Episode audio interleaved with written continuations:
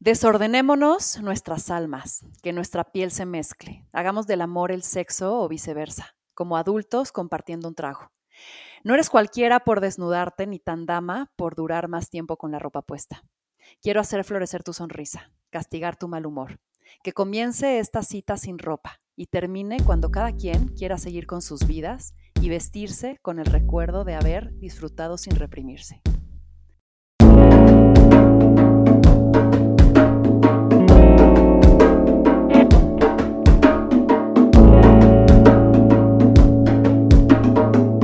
Esto es Más cabrona que bonita.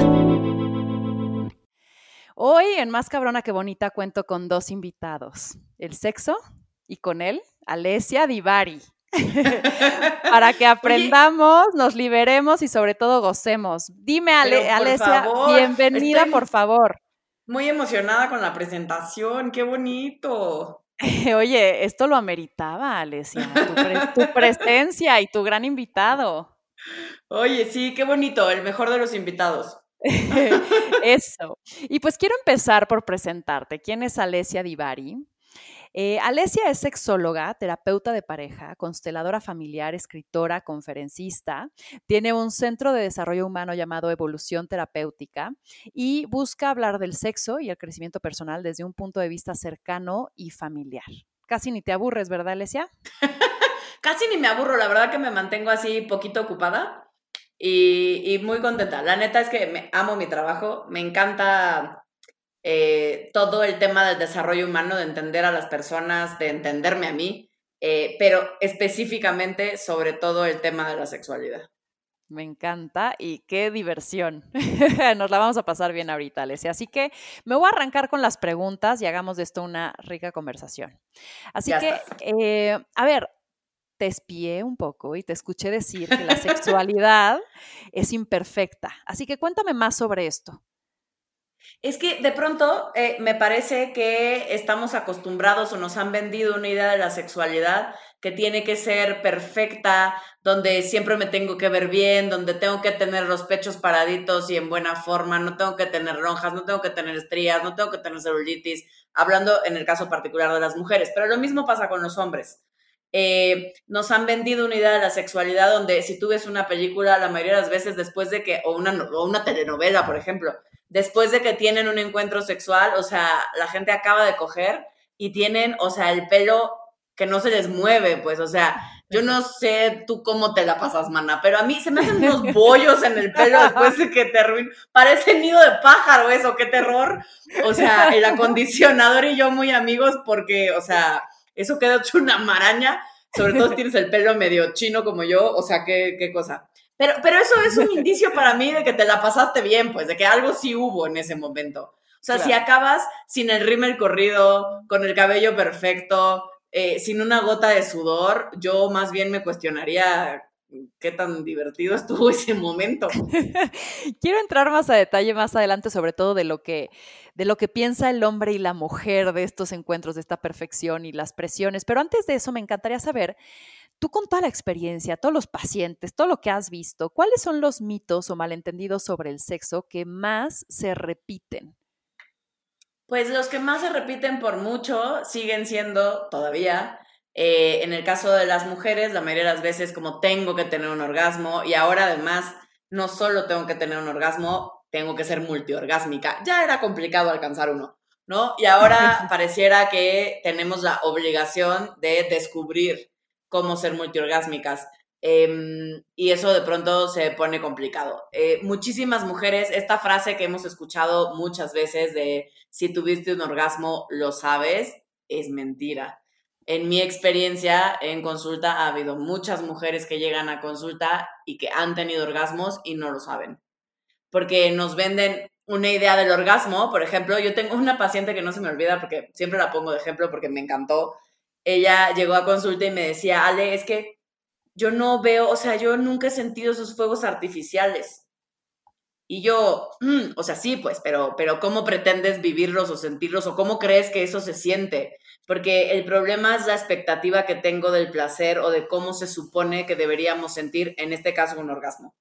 Eh, y lo real es que ya que tuviste un orgasmo y ya que aprendes a identificarlo, entonces sí puedes empezar a entender estas em, analogías, ¿no? Como la pequeña muerte o, todas estas cosas que se dicen del orgasmo, pero tienen sentido de adelante para atrás, ¿no? Eh, eh, porque si de pronto yo tengo esta idea de que tengo que ver fuegos artificiales, tengo que sentir que me muero y revivo y te, pues probablemente no se parezca a tu primer orgasmo y entonces vivas creyendo que nunca has tenido un orgasmo y solo te frustras y te frustras porque porque no logras conectar con la sensación, ¿no? Y este por mucho sigue siendo uno de los mitos y de las creencias limitantes más vigentes en el terreno de la sexualidad en las mujeres, por ejemplo, ¿no? Y en el caso de los hombres, todo el tema del desempeño sexual, de qué tanto dura, dura, y entonces si, si la tengo larga, si la tengo gruesa, si qué tamaño la tengo y cuánto dura erecta, y entonces eso se supone que tendría que dar más placer y me vuelve más hombre, cosa que no es verdad. Em, y a nivel de sexualidad en general, tiene justo que ver con este gran mito que la sexualidad va de, como de creer que se trata de una erección o de una penetración. Cuando la sexualidad, en mi experiencia y desde como yo entiendo la sexualidad, va mucho más allá de un pedacito de nosotros, pues, ¿no? O de solo una parte de la experiencia. O sea, desde tu punto de vista, la sexualidad ¿qué abarca? ¿Dónde empieza? ¿Dónde termina? Desde mi punto de vista, la sexualidad es todo. O sea, la sexualidad es quién soy, cómo expreso quién soy, cómo me vinculo con la persona que soy, si soy hombre, si soy mujer, si no me defino ni como hombre ni como mujer, eh, si quién me gusta, si cuáles son mis prácticas sexuales y cómo me siento con eso, y cómo expreso todo este gran abanico eh, de posibilidades acerca de quién soy. Para mí eso es la sexualidad. Y hablando, eh, mencionas algo interesante ahora de estos malentendidos, pero sobre todo tal vez las creencias que tienen los hombres que de lo que nos gusta a las mujeres y de las mujeres lo que creen de los hombres y de repente estamos haciendo este desempeño así echándonos del mega armario y a la mera del otro ni le gusta, pero nosotros sentimos que somos eh, héroes este, del, del, sexo. O sea, tú que ves las dos versiones, qué interesante visión tienes. ¿Dónde están estos desencuentros, estos, estas creencias malentendidas que de pronto nos esforzamos en hacer algo que, que ni siquiera el otro quiere? Pues me parece que estos desencuentros, ¿no? Tienen que ver con no darnos permiso de hablar, no darnos permiso de, de mostrarnos y de pedir o de preguntar. Por un lado, pedir y explicar o mostrar cuáles son mis necesidades, mis gustos, mis expectativas, y por el otro lado, escuchar o preguntar cuáles son las del otro o las de la otra persona, porque el tema es que ahí es donde están los desencuentros, justo en lo que dices, porque por un lado es como pues yo asumo que lo que yo creo es la realidad y a mí siempre me dijeron, vamos a poner un ejemplo, a mí siempre me dijeron que a los hombres les encantan las mamadas, les encantan los blowjobs, el sexo oral, ¿no? Eh, y la realidad es que hay muchos hombres a los que no les gusta que les hagan sexo oral. Y entonces quizás yo me considero una maestra del sexo oral, yo digo soy extraordinaria, y entonces yo voy y me bajo por los chescos y entonces yo digo que ya aquí esta es mi chamba y yo lo voy a hacer y ni pregunto si quiere, si le gusta o si le parece. Y aquel, por no sentirse un mal hombre, porque es como creencia popular que a todos los hombres les tiene que gustar el sexo oral, sino qué clase de hombre eres, tampoco dice que no le está gustando. Y entonces quizás están haciendo una práctica, como bien decías, que ninguno de los dos está disfrutando, que quizás a ella tampoco es que le encante, pero siente que es buena en eso y que a todos los hombres les gusta y las mujeres las personas en general tendemos a ser complacientes porque de pronto estamos acostumbrados a poner el placer de la otra persona antes que la nuestra, eh, antes que nuestro propio placer, por pena, por vergüenza, porque pues eso me han dicho que es, porque simplemente no se me ocurre que pueda funcionar de otra manera. Eh, y entonces eso empieza a acarrear una serie de problemas, porque a ratos estamos teniendo prácticas y haciendo cosas que nadie disfruta, ¿no? Claro. Entonces, detecto un error que sería generalizar los gustos y no comunicarse y no poder explayarse sobre lo que me gusta, lo que no, lo que a ti te gusta y abrir la conversación. Pero desde tu punto de vista, ¿por qué es tan vulnerable hablar del sexo y hablar de la intimidad y por qué nos sentimos tan expuestos y cómo podemos desde tu punto de vista darle la vuelta? Pues porque, según yo, porque toca fibras sensibles, porque toca, apela a lo más profundo y a lo más íntimo de nosotros. O sea, que de pronto se nos olvida y no le damos quizás la importancia que tiene o lo banalizamos. Y, no hablo de entonces tengo que tener encuentros sexuales por amor, porque si no, no estoy profundizando lo suficiente. No, pero, pero sí con darle un espacio, un momento de conexión, de intimidad, de complicidad. No importa si es por una noche o por toda la vida, pero, pero, pero es un momento, en mi experiencia, al cual necesitamos darle la importancia que tienes. Me estoy compartiendo con otra persona. No tiene que ser por amor, pero idealmente, aunque sea así por placer y por pasarla bien, y eso genera una conexión y un vínculo.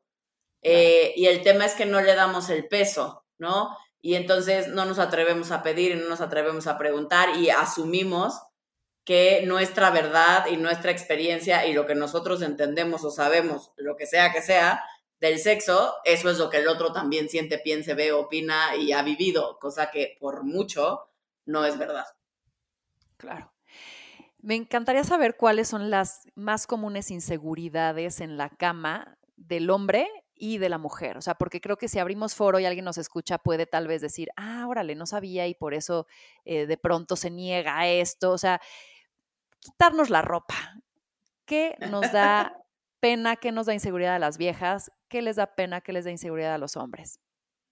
Mira, en general, en, en lo que yo he visto en consulta, a los hombres también tienen temas con el físico, pero al menos no lo, no lo muestran tanto, no es algo de lo que se quejen tanto como de, ay, se me ve la panza o tengo la bubi caída, ¿no? O sea, no es algo que en general estén, estén pensando tanto, pero sí están agobiados y preocupados por el tamaño del pene, eh, por la forma de su pene y por su desempeño.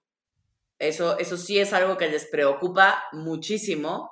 Eh, hay algo que se llama ansiedad al desempeño, que no es otra cosa más que una exigencia del terror que tenemos hacia los hombres de, de ser, ¿no? Aquel en la cama. Y entonces cada vez tristemente hay más chavitos, ¿no? Yo los molesto que llegan a consulta y tienen 20 años, 18 años y llegan a consulta con ansiedad, desempeño, es decir, con problemas de erección por, por ansiedad, por estrés, por angustia, por, por no saber qué hacer. Este, y yo los molesto y digo, pero tienes 20 años, o sea, tu problema debería ser cómo le hago para que no se me pare, pues, ¿no? Em, pero, pero tiene que ver con toda esta exigencia social que hasta el día de hoy muchos hombres viven. Entonces, en general, esa es la inseguridad que más viven los hombres em, en función de su desempeño. Y las mujeres, sí, muchas de las inseguridades tienen que ver, sí, con el tema corporal, con si se me ve la lonja, si la celulitis, si se va a fijar, si Sí, ¿no? O sea, estamos muy preocupadas y agobiadas de cómo se nos ve el cuerpo y si ese cuerpo le va a gustar a la otra persona. Y eh, también una de las inseguridades más comunes en las mujeres durante un encuentro sexual como tal es em, si a él le está gustando. Esa parte de complacer. Exacto, como esta parte más complaciente, como si a él le está gustando o si qué va a pensar de mí. O sea, muchas mujeres todavía siguen trayendo este chip o seguimos teniendo este chip o esta idea de hay ciertas prácticas o hay ciertas cosas que no, porque no quiero que vaya a pensar que soy una puta y entonces no puedo pedir, no le puedo decir, porque qué tal que me muevo de una cierta forma y me dice, ¿y eso dónde lo aprendiste? ¿O quién te lo enseñó? ¿O por qué ahora te mueves así si antes no te movías así? Eh, me explico, y todo es, esas, esas siguen siendo las inseguridades más comunes en, mujeres específicamente, como qué va a pensar la otra persona de mí. De acuerdo. Hablas de cinco fases en la relación sexual. ¿Cuáles son? Eso tiene que ver con la respuesta sexual humana, ¿no? O sea, tal cual cómo funciona la respuesta sexual humana. Y entonces el paso uno eh, se llama estímulo sexual efectivo, que a veces se nos olvida y no le damos importancia, pero para que algo brinque, ¿no? Para que algo me desate el deseo es que tiene que haber un estímulo y a veces desde ahí empezamos chuecos. A veces no sabemos y nunca nos hemos dado la tarea de observar cuáles son esas cosas que nos, nos gatillan el deseo. ¿Qué es eso que me prende? Eh, y en otras ocasiones más bien estamos peleados con eso que nos prende, porque sentimos que no está bien, que no es correcto, que no debería de ser, que yo no debería calentarme con esas cosas, ¿no? Y nos empezamos a pelear con aquello que gatilla el deseo. Eh, la siguiente fase del deseo de, de, la respuesta sexual tiene que ver con, esa es la excitación, tal cual, ¿no? Que es la subida más, más estrepitosa. Es cuando paso de, estaba yo normal caminando por la calle y de pronto algo gatilló mi deseo y ¡pum! me voy para arriba, ¿no? Eh, es cuando decimos que nos ponemos calientes. Eh, y se dan todas las respuestas fisiológicas, es decir, en el caso de los hombres hay una erección, en el caso de las, o sea, en el caso de las mujeres empieza la lubricación, se dilatan, eh, se dilatan las pupilas, empiezo a, eh, la sangre se va a los genitales, tanto en hombres como en mujeres, el clítoris se hincha, los pezones también se salen un poquito y todo eso generalmente pasa muy rápido, ¿no? Es la parte más rápida. Eh, y después viene donde generalmente hay muchos temas a nivel sobre todo de comunicación y entendernos con la otra persona, que se llama meseta, que es cuando, digamos, esa excitación se, eh, se empieza como vamos a ponerle como a estabilizar, ¿no? O sea, es, es, sigue subiendo, pero ya no es tan estrepitosa la subida, que todo eso tiene que ver con el pre, con todos los preliminares, con los juegos previos, con, ¿no? Que eso nos va, nos va erotizando cada vez más, ¿no? Eh, Generalmente ahí es donde se dice que los hombres y las mujeres son diferentes. Eh, en realidad tiene que ver con cómo nos educan y con cómo hemos aprendido a ejercer y a estimular nuestra propia sexualidad. Las mujeres estamos acostumbradas a tener mesetas mucho más largas, ¿no? Una mujer en promedio se toma 20 minutos para alcanzar el orgasmo. Eh, y eso tiene que ver con el largo, ¿no? Con el tamaño de la meseta. Este, y un hombre en promedio se toma de tres a cinco minutos, pues, ¿no? Si nos fue bien.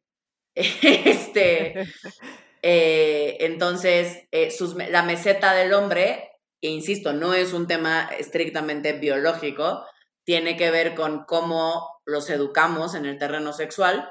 Eh, están acostumbrados a tener una meseta muy cortita, ¿no? Desde estos juegos en la adolescencia, donde muchos hombres juegan, y por ejemplo, estos juegos sexuales entre chavos donde juegan a masturbarse y a ver quién se viene primero, no mujos, o sea, mejor juguemos a ver quién tarda más, pues, ¿no?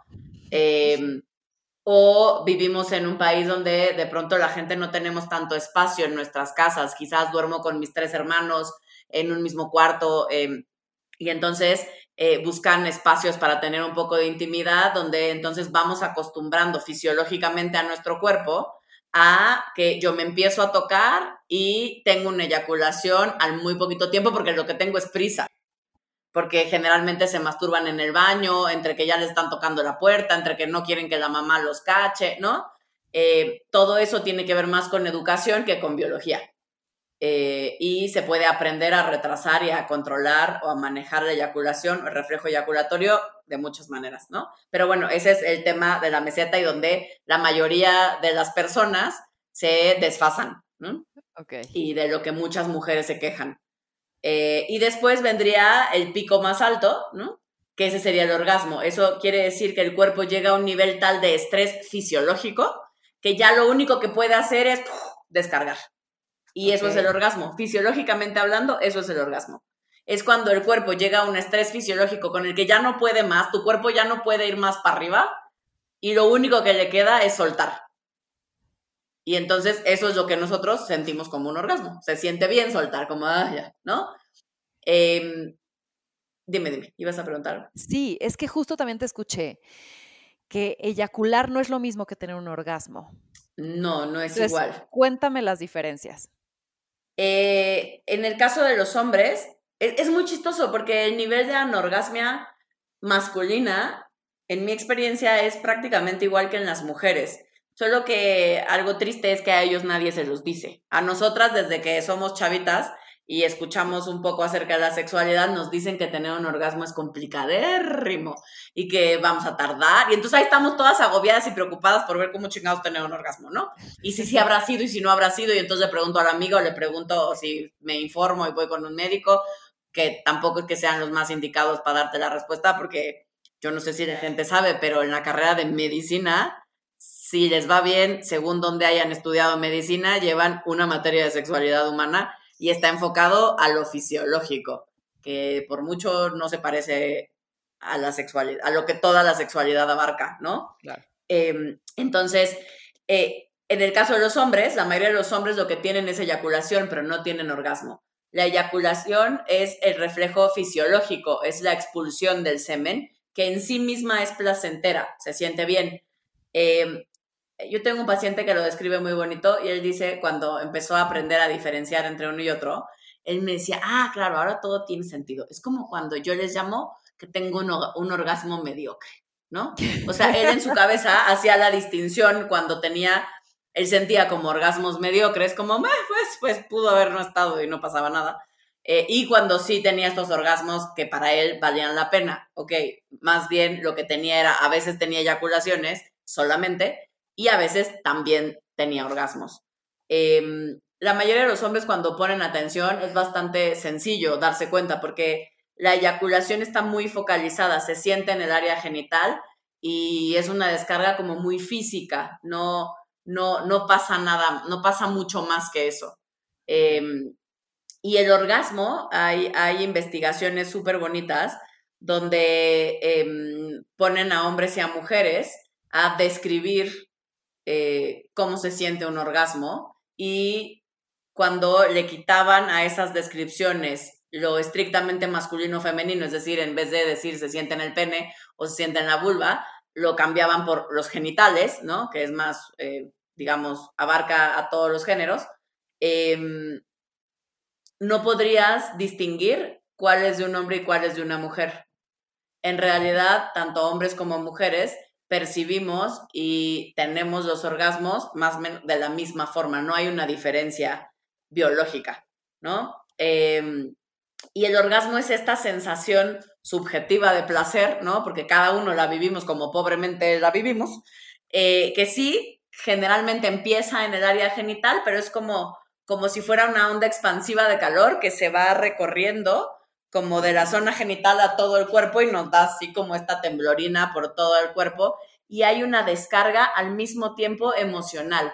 Sí está esta sensación emocional como de todo va a estar bien, como de ay, qué bonito y sentimos que el tiempo en general pasa más lento, ¿no? Hay toda una serie de cambios a nivel emocional, psíquico, de percepción que conlleva un orgasmo.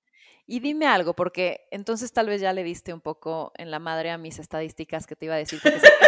Sé que, no crees tanto en las estadísticas y además justo con este punto creo que, creo que van en contra, pero me pareció interesante que hablaban sobre algo de la brecha orgásmica. Entonces mi primera pregunta es, ¿Existe la brecha orgásmica por tema de género? ¿Es más factible que un hombre tenga mayores orgasmos que una mujer? Es mi primera pregunta. Y la segunda es, ¿cuáles son los factores para tener un orgasmo? O sea, es un tema más mental, psicológico, es algo totalmente fisiológico. Cuéntame un poco de estas dos preguntas.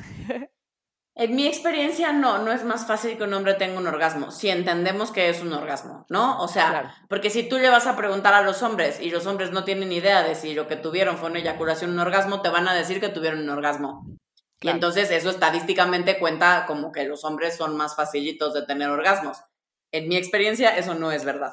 De acuerdo. Eh, por un lado. Entonces, yo creo que es igual de complejo para hombres que para mujeres tener un orgasmo, ¿no? O sea, aprender a disfrutar, aprender a soltarnos, aprender a relajarnos, aprender a dejar que mi cuerpo haga lo que tiene que hacer. Eh, eso nos cuesta un poco el mismo trabajo a hombres que a mujeres. Em, y por el otro lado, em, ¿cuáles son los factores que se necesitan? Pues son un chingo, pero, pero en general me parece que hay uno bien importante que tiene que ver con este poderme dar permiso de disfrutar, de soltar, ¿no? O sea, en el caso de las mujeres, en general, la paradoja, y por lo cual no alcanzamos el orgasmo, es porque tendemos a controlar, ¿no? En esto que hablábamos al principio de la búsqueda de perfección y de poner tanta atención en mi cuerpo y en verme bien, y entonces estoy pensando que quizás estoy de perrito, pero se me están viendo las chichis medio caídas y entonces ya estoy en todo menos en misa, porque estoy pensando en cómo se me ven las chichis y no en si me las estoy pasando bien, ¿no? Eh, y eso tiene que ver también con intentar controlar la situación. Hay muchas mujeres que empiezan, ok, ya estoy sintiendo, ok, entonces ya va a venir. Y entonces, y entonces en este intento de control, lo único que logro es ver como adiós, ¿no? Se va mi orgasmo. Eh, esa es así la estereotípica de mujeres, porque en general nos han enseñado a controlar, ¿no? Eh, a controlar las sensaciones, a porque además es como, tengo muchas pacientes que dicen, es como, ¿y yo cómo voy a controlar la cara que hago?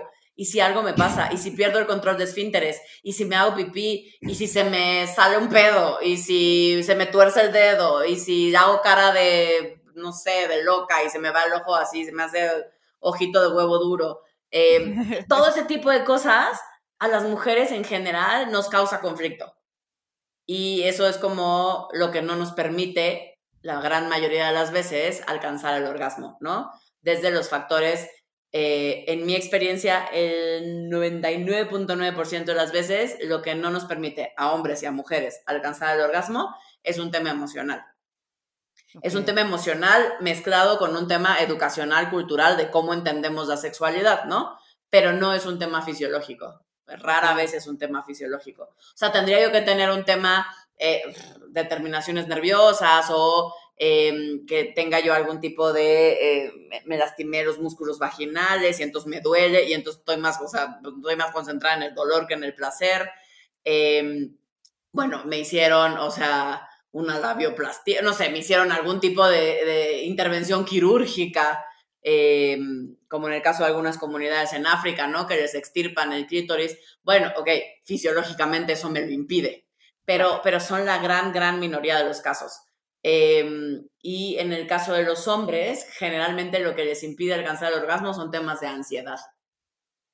Em, de ansiedad como en este, en este sentido de estar buscando, em, de estar tan preocupados por tener una erección que entonces no están disfrutando. ¿no? Es un poco lo mismo que las mujeres, solo que en ellos está focalizado en el pene y en las mujeres está más focalizado en todo el tema de cómo me estoy viendo. ¿no? Y de qué va a pensar el otro con respecto a cómo me veo. Pero, pero siempre en general es un tema de, de eh, cambio mi atención a donde no debería de estar y entonces me pierdo de lo que sí está ocurriendo en mi cuerpo. Oye, Alessia, hay una pregunta, o sea, hay una corresponsabilidad cuando estás en una relación sexual, ¿no? Con otra pareja. Eh, hay una corresponsabilidad para el orgasmo, o sea, ambos tienen que hacer algo y estimular como para llegar al punto, pero creo que sí depende mucho del individuo el que pueda autoconocerse y poderse llevar ahí. ¿Hay alguna práctica técnica como para que cada uno pueda concentrarse y sí tener este, no egoísmo, pero sí como que centralizarse a, garantizar llegar ahí? Sí, hay varias cosas que podemos hacer. O sea, me parece que una tiene que ver con conocer nuestro cuerpo, ¿no? O sea, sí desde esto que dices, por ahí está la frase esta famosona de el orgasmo es de quien lo trabaja, ¿no? Seguramente muchos de, las personas que nos están escuchando la, han oído, ¿no? Porque es bastante famosona, ¿no? El orgasmo es de quien lo trabaja. El tema, sí, sí, el orgasmo en parte es de quien lo trabaja, pero yo coincido en que si estamos en un encuentro sexual con un alguien o otros alguienes, pues entonces valdrá la pena no solo estar enfocado en mí, sino para qué chingado estoy con alguien más. Entonces, nada más estate contigo y está muy bonito también, ¿no? Eh, son, son experiencias distintas. Yo no creo que sea una mejor que otra, pero por lo tanto son habilidades y retos diferentes. Estar solo conmigo que estar con una o más personas. Este, entonces sí creo que el paso uno, antes de estar con más personas, valdría la pena conocer y reconocer mis formas mis, mis gatillos, qué es eso que a mí me prende, qué es eso que me funciona, em, cómo me gusta que me toquen. Quizás, por ejemplo, eh, en el caso de las mujeres, me gusta o que empiecen a tocarme de forma más indirecta el clítoris, por ejemplo, porque si me lo tocan directamente, muero de dolor, porque no, no está demasiado sensible todavía y no puedo con eso. Hay mujeres que pueden con el contacto directo del clítoris todo el tiempo hay mujeres que una vez que ya tuvieron un orgasmo, no hay manera que les toques el clítoris porque parece que les está dando algo y duele horrible o es muy incómodo. Em, hay mujeres que nunca soportan el contacto directo. Eh, todo eso no está ni bien ni mal, pero cada una de nosotras necesitamos ir aprendiendo a conocer y reconocer nuestras formas, ¿no? Y lo que funciona para nosotros. Y lo mismo pasa con los hombres. Hay quienes tienen el grande muy, muy sensible. Eh, en el caso de los hombres, sobre todo, por ejemplo, en el tema de los testículos, hay quien no soporta que le toquen los testículos eh, durante el acto sexual o si le estás haciendo una felación, o sea, si le estás haciendo sexo oral o si está dura, o sea, o en una penetración o en cualquier tipo de encuentro, eh, aun cuando ellos se masturban, no, no se tocan los testículos porque están demasiado sensibles o duelen. y hay a quien le encanta que jugueteen con ellos ¿no? O sea, hay prácticas donde es, o sea, meterte un testículo o los dos a la boca según el tamaño del testículo y de la boca, ¿no? O sea, no, no siempre se puede la combinación.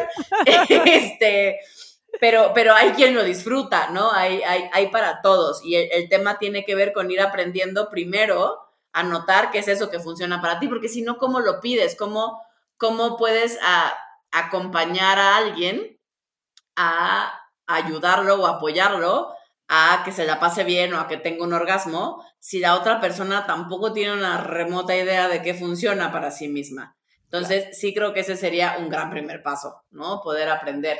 Y el otro es ir aprendiendo, y eso también nos lo va dando la práctica, a este entrar y salir de nosotros mismos. A un rato estoy conmigo y a la par que estoy conmigo estoy contigo y a veces estoy más contigo que conmigo y luego vuelvo a regresar a mí. Y es como el baile, del encuentro sexual, ¿no? A veces nos damos cuenta que ya ha pasado quién sabe cuánto tiempo y yo se me olvidó que estaba un otro, pues, ¿no? Por estar en mi pedo. Em, y a veces las cosas pasan, tampoco es que esté mal, solo es volver y regresar y acordarme que no estoy sola, pues, ¿no? Que hay un otro que está conmigo y viceversa, este, para ellos. Em, me parece que ese es el juego de la sexualidad, ese es el juego del encuentro sexual con un alguien o otros alguienes Em, mientras más alguien es, pues más atención tengo que tener en, cómo me divido, ¿no? En, a quién le doy mi atención y cómo regreso a mí. Y es este juego entre que salgo y vuelvo. De acuerdo. Hablemos de posiciones, tamaños y sabores. Quisiera entender, o sea, pues hay de todo allá afuera, ¿no? Y yo sé que hay muchas variables para las cuales tener un encuentro sexual y no nada más es el encuentro necesariamente, sino puede haber este, emociones, sentimientos, amor. Eh, pero hablando solo físicamente, o sea, hay cuerpos más compatibles, hay cuerpos totalmente incompatibles por su forma, por el tamaño, por lo que quieras, o sea, por tu tema ergonómico.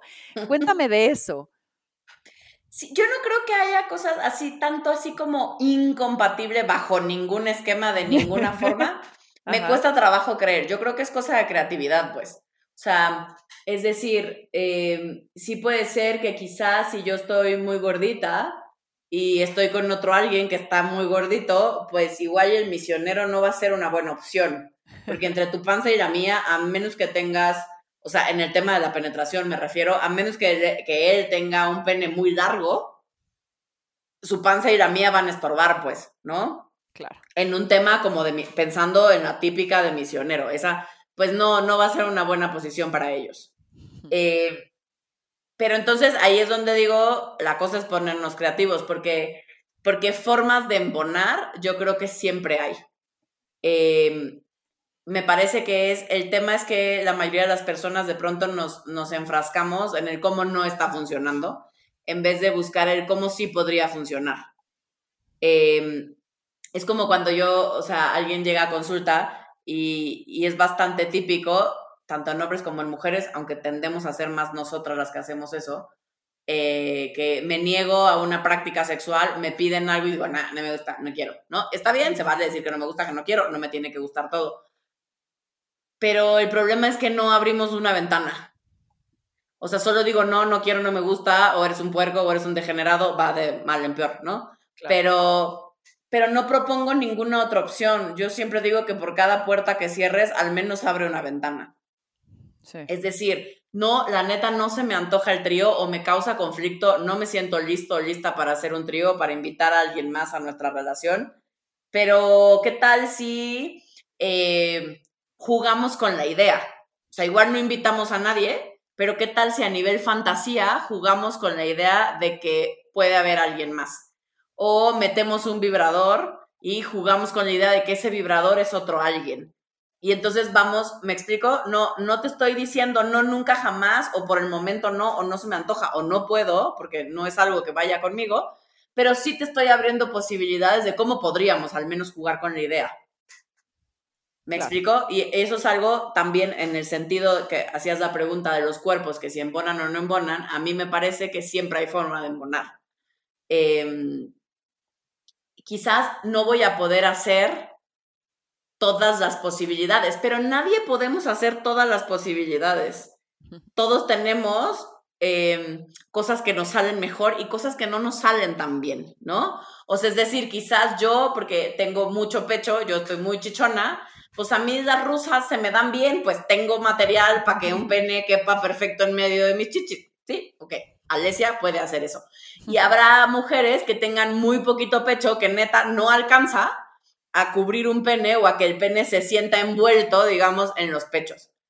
Pues eso no será la práctica que tú hagas, pues, pero hay 877 más que puedes hacer y que pueden fortalecer y diversificar y enriquecer tu vida sexual. Entonces, me parece que el tema está en dejar de agobiarnos por lo que no nos sale y por las cosas que no funcionan o no nos están saliendo como nos gustaría o no tengo el cuerpo o la forma de cuerpo para hacer eso y enfocarnos en lo que de hecho mi cuerpo me permite y disfruto y me sale bien, pues, ¿no? Y es parte de mi encanto. ¿Y dónde encuentras esa inspiración? O sea, ¿dónde hay, dónde me, o sea, si yo de repente no tengo tal vez tanta experiencia, ¿dónde puedo ir a buscar, a explorar? Eh, ¿Dónde encuentro todas estas ideas? Algo, algo que yo he visto que funciona en tema de creatividad sexual, que es un poco lo que estás preguntando, creo. Eh, a veces las personas sentimos que es que no tengo, no tengo creatividad, a mí no se me ocurre nada, pues, ¿no? O sea, es como, pues yo nomás me sé la de misionero y perrito y cucharita, y ya son los tres que conozco. Eh, y entonces no se me ocurre otra. Ok, yo creo que hay muchas formas. Una, sí creo que tiene que ver con despertar la curiosidad. Todos los seres humanos la tenemos. Cuando éramos chavitos, si bien hay unos más que otros, o sea, más curiosos que otros. Todos los niños son curiosos. Todos fuimos muy curiosos de chavitos. Esta famosa etapa de los porqués es eso. Somos como pequeños científicos que todos nos cuestionamos y que todo nos parece como, oh, ¿por qué el sol sale por ahí? Oh, ¿por qué la gente bla? Oh, ¿por qué pasa esto? Y el tema es que tristemente, dado cómo funciona nuestra sociedad o cómo hemos ido eh, haciendo nuestra, nuestra sociedad, eh, vamos perdiendo esa capacidad de asombro y esa curiosidad natural que todos tenemos. Eh, entonces me parece que tiene que ver con ir aprendiendo con ir retomando o dándonos permiso de eh, reconectar con nuestra curiosidad natural que tenemos como seres humanos. Y es decir, ok, yo ya noté que, por ejemplo, cuando me masturbo, siento rico, cuando eh, el contacto es más hacia la pared anterior de la vagina, es decir, la pared que está hacia el vientre, ¿no? No hacia el ano, sino hacia el vientre, hacia, hacia adelante. Eh, y yo ya noté que cuando me estimulan ahí, eso se siente bien. Ok, si me pongo curiosa, por poner ese ejemplo, digo, ¿de qué otras formas me podrían estimular esa zona? Claro. ¿No? Y diré un amigo, es cosa de física, pues son vectores. O sea, ¿cómo aprendo? ¿No? ¿Cómo busco? ¿Cuál sería el ángulo? Para estimular eso. Y entonces me pongo a buscar formas y yo creo que lo divertido está en, la búsqueda, ¿no? En, en, ir, en ir poniéndonos creativos. Eso por un lado. Y por otro lado, también hay otras formas de, si yo de verdad siento que por mi educación, por, por lo que sea, no tengo esta creatividad o de verdad no se me ocurren cosas, pues de principio se vale meter información. Es decir, se vale meterme a Google y poner relatos eróticos eh, y leer diferentes tipos de relatos eróticos y ver como por dónde anda mi deseo, ¿no? Decíamos al principio, cuáles son esas cosas que gatillan mi deseo, que de pronto digo, ah, nunca pensé que cuando alguien me contara algo como tipo BDSM, ¿no? Como 50 sombras de Grey, pero en bien hecho, ¿no? O sea, como, como este tema de dominación, sumisión me iba a aprender. Según yo, eso no me gustaba, pero cuando empiezo a leer de eso, noto que mi cuerpo responde. Claro. Eh, entonces digo, bueno, capaz que eso sí me gusta y nada más nunca me había ayudado a la tarea de observarme. Em, eh, eh, tiene que ver con no juzgar mi deseo. con no juzgar mis respuestas.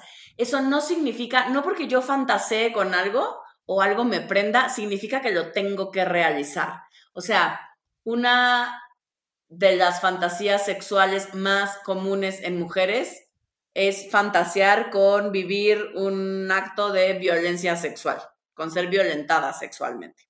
Okay. Yo te firmo que aunque muchísimas mujeres hemos fantaseado con eso, yo no quiero salir a la calle y que me violen, pues no. Claro. Esa, o sea, en fantasía funciona y quizás puedo incluso llevarlo a la práctica desde la fantasía consensuada, platicada, ¿no? Em, y jugar a que alguien me violenta sexualmente. Incluso puede que llegue yo a experimentarlo, pero siempre es una fantasía, no es algo que quiero que ocurra forzosamente en la realidad. Y como esa, por poner un caso más extremo o que puede causar cierto, ¿no?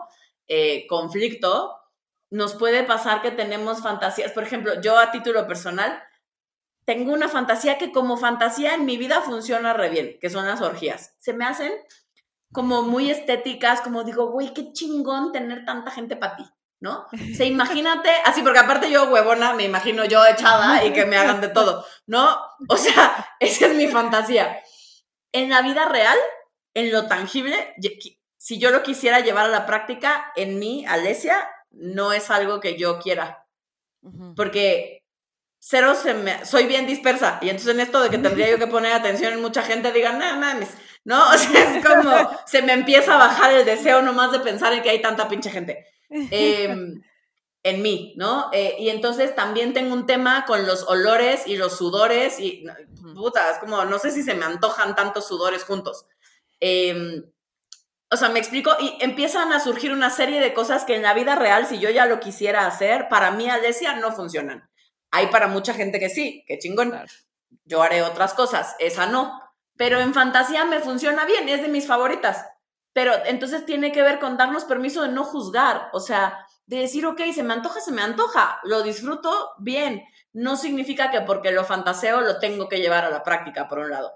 Y en esto que decía de dejar entrar información, quizás leer eh, estos relatos eróticos o eh, leer literatura erótica, hay muchísimos libros eróticos de, muchas variedades, ¿no? Desde lo más dulce, suave, amoroso y tierno hasta lo más transgresor, intenso, rudo. Em, y entonces me parece que tiene que ver con, con, ir dejando entrar información. Tenía yo un paciente que le dejé justo la tarea de leer mínimo seis relatos eróticos de diferentes categorías, ¿no? Y después regresó porque él era de estos que creía que no tenía imaginación y que su creatividad estaba en la calle de la amargura. Y regresó y me dijo, Ay, es que va a sonar bien tonto, pero estaba yo leyendo uno de los relatos y entonces ahí había una escena como en una tina, como con burbujas y no sé qué. Me dijo, y eso no, no es que, no se me antojó eso. Dijo, pero luego como que de ahí me surgió la idea de qué pasaría si yo sorprendo a mi mujer en la regadera y, o sea, y, y en esta cosa como de masajearla con jabón todo el cuerpo y la idea de la espuma le pareció extraordinaria a él, y no, y entonces así vamos construyendo nuestras propias fantasías o nuestras propias experiencias o cosas que de pronto se nos empiezan a ocurrir, porque alguien nos dijo, porque de pronto tuve una idea, porque leí algo y eso lo paso ya por mis filtros y entonces surge una idea nueva. De acuerdo. Todos tenemos esa capacidad. Oye, y pasando al sexo y al amor, ¿Cómo afecta el sexo en el amor o el amor en el sexo? Y es cierto que las mujeres tendemos a enamorarnos más una vez teniendo una relación sexual o es puro mito? Mira, en mi experiencia hay de todo. O sea, es decir, tenemos vinculado amor y sexo, ¿no? En el caso de las mujeres, como bien dices, nos han dicho que las mujeres abrimos las piernas por amor o si no, deberíamos. Y a los hombres les han dicho lo contrario, ¿no? O sea, que ellos pueden cogerse a quien sea y no se van a vincular porque animales despegados, ¿no? O sea, un poco es lo que nos van diciendo a hombres y a mujeres. En mi experiencia personal y profesional no funciona así. De hecho, es muy común que muchas mujeres, estas mujeres llamadas empoderadas eh, liberadas, entaconadas, ¿no? O sea, que, que, que deciden o decidimos ejercer una sexualidad libre, o tener sexo casual, ¿no? Experimentar sexualmente de formas que nos han dicho que no deberíamos. En mi experiencia nos cuidamos mucho, justo porque tenemos la creencia de que si no nos vamos a enamorar. Y entonces es muy curioso que muchas mujeres que, que, tienen este tipo de prácticas o tenemos este tipo de prácticas, somos muy cuidadosas y entonces yo sé que no me voy a coger al mismo güey tres veces en la misma semana, porque me voy, dirían en mi rancho, yo soy de Tabasco, porque me voy a empanochar, pues, o sea, ¿no? En otros lados le dicen encular, en otros lados, ¿no? O sea, es, es como porque, porque las hormonas, y nada tiene que ver con el amor, hacen de las suyas, ¿no? Y entonces crean un vínculo y entonces tengo ganas de estar con él o con ella, ¿y no? Eh, y entonces todos los que hemos tenido sexo casual empezamos a hacer nuestras propias reglas, ¿no? justo para lidiar con el tema fisiológico. Eh, porque tener un encuentro sexual genera apego. Si fue un buen, hay que aclarar, un buen encuentro sexual donde me la pasé bien, eh, genera apego, ¿no? Unos más intensos que otros. Eh, entonces necesito dejar pasar tiempo. Si después de una semana, 15 días, sigo sintiendo lo mismo, ok, quizás podríamos probar por ahí. Si no, eran solo las hormonas que estaban haciendo de las suyas. Eso es curioso en el caso de las mujeres, que, tendemos a ser más cuidadosas y a poner como una serie de reglas para justo cuidar nuestro corazoncito, ¿no? De, no enamorarnos o de no terminar andando con alguien quien, con quien solo nos gusta o nos la pasamos bien sexualmente, pero no tenemos como algo en común que querramos hacer una relación de pareja, ¿no? Eh, en el caso de los hombres, eh, generalmente ocurre todo lo contrario. Es muy común que como les han dicho que son animales salvajes que no se apegan, Eh, no se cuidan emocionalmente hablando y terminan enamorándose de cada personaje que luego se preguntan, ¿y yo por qué acabé con ella? Pues no. O sea, es como yo qué chingados hago en esta relación si claramente no es lo que quiero. Em, porque no se cuidan emocionalmente, porque tienden a, descuidar su emoción, ¿no? O su corazoncito en este caso. Eh, eso es muy común. También es cierto que la mayoría de las veces somos las mujeres las que decimos primero te amo en mi experiencia no es porque lo sintamos, pero es porque eso nos da permiso de abrir las piernas. ok. ¿Me explico? Eh, o sea, yo tengo muchas amigas que, o conocidas que de verdad llevan tres días saliendo con alguien y es como te amo. Y yo, no, mija, te lo quieres coger, pues, ¿no? O sea, yo no sé si lo amas, pero me queda claro que te lo quieres dar. Y, y entonces es como, como esta forma de darnos permiso y de sentir, no, pero fue por amor, pues, o sea, yo ya lo amaba. Claro. Eh, Oye, y relacionando también como este apego que tú decías, o sea, ¿cómo tú defines los celos y por qué a partir de un encuentro cercano pueden desatarse? O sea, hay un tema de posesión, eso es también psicológico, mental, físico. Cuéntame un poquito de eso. En general, hay, hay muchas cosas que se dicen de los celos, ¿no? Eh, sí hay, hay, un, hay un tema, casi siempre tiene que ver con los celos no solo nos pasan en pareja, también nos pasan con nuestra familia, nos pasan con los amigos, ¿no? O sea, de pronto es como si yo tengo una mejor amiga y esa mejor amiga empieza a tener otra mejor amiga que no tenía, es altamente probable que me ponga celosa, como de qué pedo, qué pedo, porque ahora sale con ella y no conmigo, porque le cuenta a ella y no me cuenta a mí. Em, porque tenemos muy estereotipados los celos a pareja y la realidad es que nos ponemos celosos un poco de todo y de todos. Y sí, en parte tiene que ver con el apego y en parte tiene que ver con sentir que pierdo mi lugar. Okay. Que pierdo ese lugar especial que tengo para alguien. Eh, tiene que ver con una sensación de no sentirme importante para el otro. Em, y entonces cuando contacto con esa sensación, si no la puedo o no la sé manejar o ni siquiera me doy cuenta que está ahí, generalmente lo que ocurre es que me, o sea, es que me pongo celoso y no sé manejar esos celos porque los celos hasta cierto punto son, son parte de quienes somos, pues, ¿no? El tema es si me voy como gordo en tobogán y me sigo como hilo de media y, y le doy vuelo a la a mis celos y entonces me pongo súper intenso y le reclamo a la otra persona o me hago cargo y digo, a ver, me estoy sintiendo la neta no importante o siento que ya me cambió o siento que está con alguien más y yo ya no le resulto atractiva. Y entonces más bien hablo de eso los celos solo me muestran eso. Y entonces son como una alarma de que algo me está pasando a mí. y entonces idealmente nos hacemos cargo de eso y en los celos se van. Oye, Alesia, ¿cómo alargas el deseo sexual cuando llevas años con una persona o ahorita, por ejemplo, en la cuarentena, donde parejas se ven todos los días y es como de ya no tienen ni qué contarse, el deseo sexual baja, ¿no? ¿Cómo puedes alargarlo en una relación? Mira, hay, hay una sexóloga y terapeuta de pareja que se llama Esther Perel, que a mí me gusta mucho, es, es estadounidense, es neoyorquina. Y ella dice que el deseo responde a la incertidumbre, ¿no? Nada que no sepamos. O sea, en realidad son sus, sus observaciones me parece que son extraordinarias por la forma en la que las plasma, pero, pero nada que cuando lo empezamos a observar no nos hubiéramos dado cuenta antes. O sea, es decir, es, es como estas relaciones donde no sabes qué va a pasar, que son súper intensas. El sexo es extraordinario, pero no tienes idea si mañana te va a volver a hablar.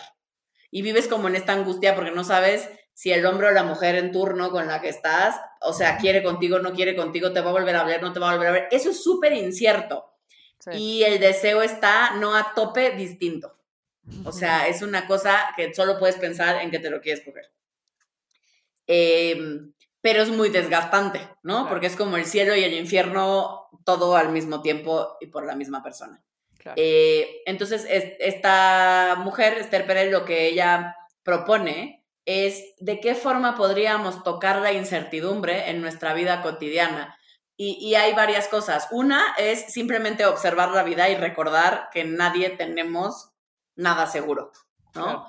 Y contactar con esa incertidumbre propia de la vida hace que yo empiece a decir, bueno, pues sí, quizás sí no es para siempre, quizás sí mi pareja no es tan seguro que esté, quizás sí me andan pedaleando la bicicleta y yo me ando aquí apendejando por un lado. Y por el otro, hay otra cosa que hace, que nos hace tocar la incertidumbre de una forma, digamos, más saludable, que tiene que ver con la admiración.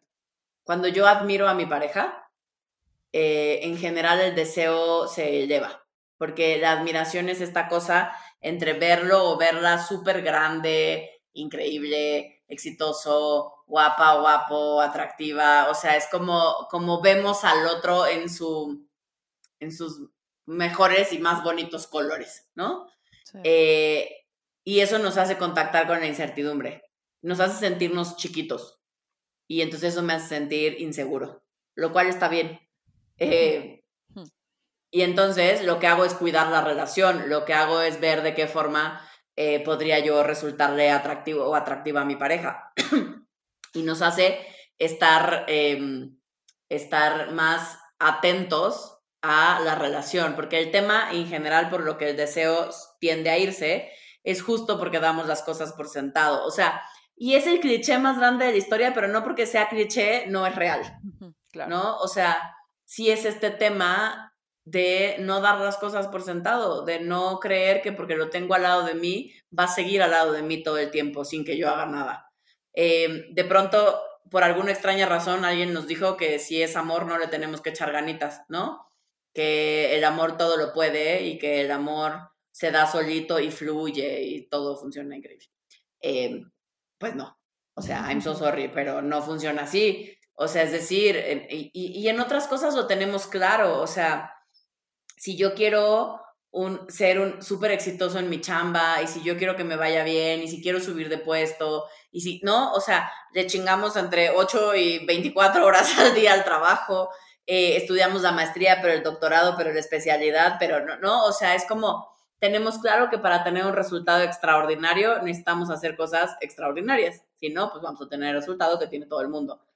Lo mismo ocurre en las relaciones de pareja. Por alguna extraña razón creemos que no haciendo nada o poco vamos a tener un resultado extraordinario. Y eso, pues no, no va a ocurrir. Si yo quiero una relación de pareja extraordinaria, si yo quiero que mis encuentros sexuales sean extraordinarios, necesito darle ese lugar. Y tengo una pregunta, o sea, ¿cuál es esa? Porque creo que es una línea delgada, ¿no? Entre que la pareja sea justo este lugar de contención, este lugar seguro, este lugar en el que no te sientas amenazado, pero que no caigas en esta zona de confort en donde des todo por sentado y dejes de esforzarte. ¿Cuál es ese balance o qué, qué recomendarías como para que esa línea no se cruce? Me parece que, por un lado, tiene que ver con esto que decíamos hace un momentito de la admiración, ¿no? De, estar constantemente en contacto con qué me pasa con mi pareja, qué me pasa a mí en relación al otro, eh, y estarlo mostrando, porque ese tipo de cosas constantemente van cambiando. Dado que yo voy cambiando todo el tiempo, la vida me va poniendo retos. Em, no soy la misma, o sea, de verdad yo lo veo cuando llegan a consulta parejas que llevan 10 años o 15 años o 20 años o 5 años juntas. Eh, y les dejo una tarea muy sencillita que tiene que ver con, les doy una serie de preguntas, como 20 o 25 preguntas, como muy tontas, desde cuál es su comida favorita hasta qué es lo más duro que le ha pasado al otro. Em, y lo tienes que contestar y después me leen esas respuestas en consulta, ¿no? Eh, y es, es extraordinario escuchar cómo llevas 20 años con alguien y te quedaste en el de hace 20 años. Y entonces pones, no, lo más duro que le pasó fue cuando se murió su mamá. Simón se murió hace 20 años y él ya contesta como, no, lo más duro fue cuando me despidieron y no tuve para pagar el hospital del hijo. Claro. ¿Me explico? Eh, se nos olvida que así como a nosotros nos pasan cosas, al de al lado también. Y si no vamos actualizando el archivo y no nos damos a la tarea de seguirnos reconociendo, eh, entonces sí, no hay nada que hacer, el deseo se va, pues, ¿no? Eh, no, no hay cómo o, va a estar más difícil mantener esa llama viva. Claro. Oye, cuando hormonalmente sucede que se te empieza a ir el líbido, pero por un tema pues justo de edad o lo que sea, o sea, ¿cómo retomarlo? O sea, no sé si tienes parejas como igual más grandes, ¿cuál es el, consejo? ¿Qué, ¿Qué, has visto tú ahí? Yo sé que hay, puede que los médicos se me vayan a la yugular, pero porque es un tema eh, es un tema que si nos enfocamos solo en lo biológico, solo en la parte más fisiológica de nosotros, eh, pues sí, se supone que el encargado de, es la testosterona en el caso de los hombres, ¿no? Em, y a las mujeres sí, con cierta, a partir de cierta edad la lubricación empieza a bajar.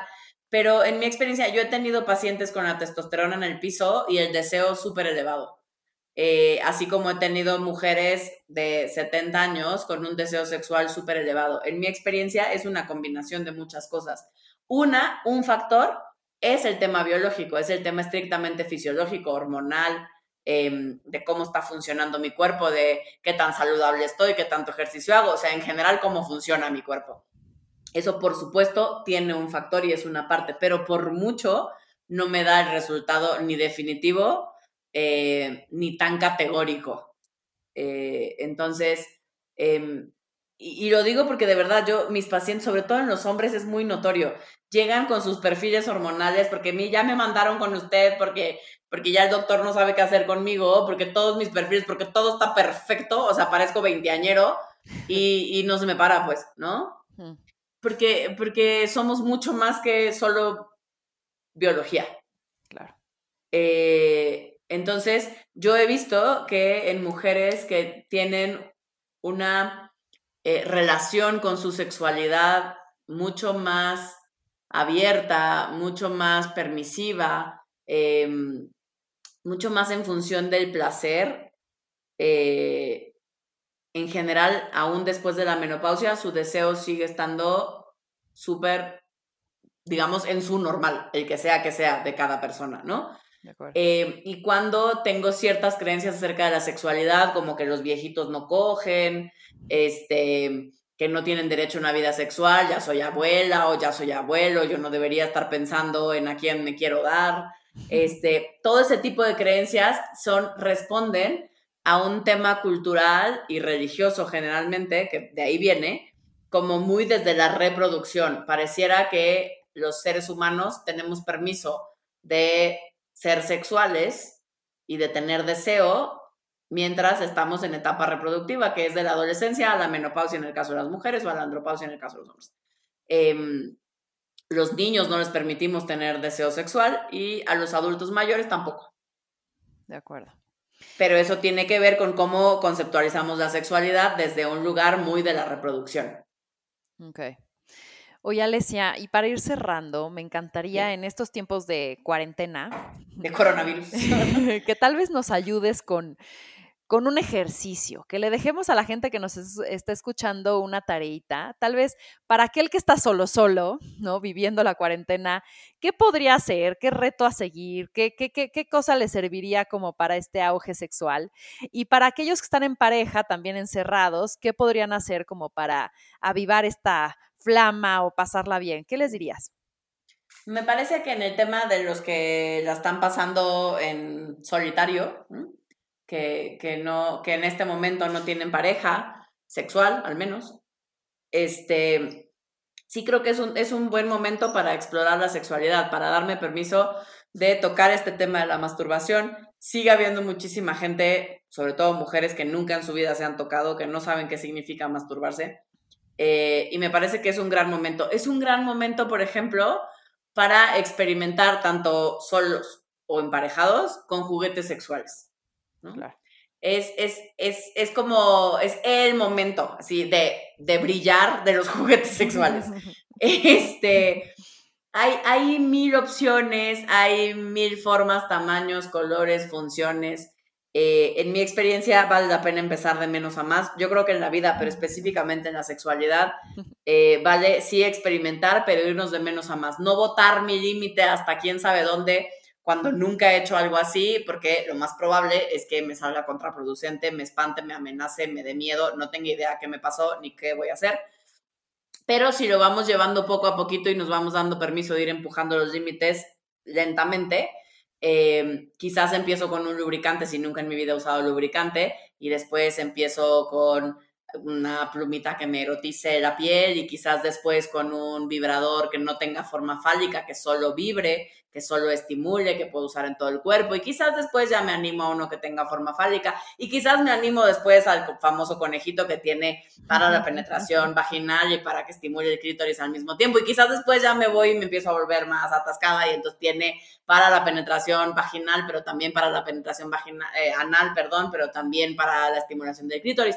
Y hay unos que hacen demasiada cosa que solo les falta decir que te aman, pues no, o sea, de verdad hay unas, hay unos juguetes que te den la, quincena, Alesia. Exacto, que te den la quincena, exacto, ahora en tiempos de COVID, todavía más importante, que además nos mantengan. Este, entonces me parece que no importa si estás eh, solo o acompañado, hoy los juguetes sexuales son un gran espectro de la sexualidad para experimentar, ¿no? Insisto, vámonos de menos a más. Em, en el caso de las parejas, me parece que un ejercicio que siempre vale la pena, eh, yo les diría, dense chance, cada quien vayas a su esquina y escriba 20 fantasías sexuales, hmm. de manera específica. O sea, es decir, cuando digo escribe 20 fantasías sexuales, me refiero a ser detallado con tu fantasía, ¿no? Eh, y después de esto, date permiso de compartirla en pareja. Ábranse un vinito, échense una chela antes de que se acaben. Este, y, y dense chance de escuchar las fantasías del otro. Insisto, que yo tenga la fantasía no significa que la tenga que llevar a cabo, pero quizás entre tus fantasías y las mías se nos empiezan a ocurrir otra serie de cosas donde Em, esta combinación funciona para los dos, ¿no? O quizás hay fantasías que yo no tenía idea, pero la escucho de ti y digo, mm, eso suena bien, podríamos probar. Em, o quizás hay una fantasía que digo, no sé si así específicamente, pero quizás si le movemos esto, le cambiamos por acá, pues me podría yo animar. Y quizás hay fantasías que digo, mm, interesante dato, que te interese o se te antoje, jamás sabes contar, no cuentes conmigo, eso para mí no funciona, no se me antoja, pero no pasa nada, me sirve para seguirte conociendo y viceversa, ¿no? Me parece que ese a nivel sexual podría ser un momento interesante para ponernos creativos. Venga. Oye, Alesia, para cerrar, me encantaría saber dónde te encontramos y tal vez que nos digas un último mensaje. Vale. Eh, me encuentran en, como sexóloga Divari en todas las redes sociales. Esas son mis redes personales, ¿no? Estoy eh, arroba sexóloga Divari en todas las redes sociales. Y también en esto que me hiciste favor de presentarme, tengo un centro de desarrollo humano. Y en todas las redes sociales también nos encuentran como evolución terapéutica. Eh, estamos dando terapias online porque pues ahora había que migrar a la forma virtual. Eh, y justo me parece bien importante que en esto, sobre todo en estos tiempos de encierro, creo que eh, la salud mental y emocional es básica para no perder la cabeza porque esto de que nos hayan movido em, el contexto, la realidad, nuestra forma de funcionar en el día a día, hay a quienes se nos complica más que a otros y nos cuesta más trabajo manejar los cambios. Entonces, eh, hay gente, habemos, ¿no? En este caso, gente profesional que te podemos apoyar, entonces date chance de pedir apoyo profesional.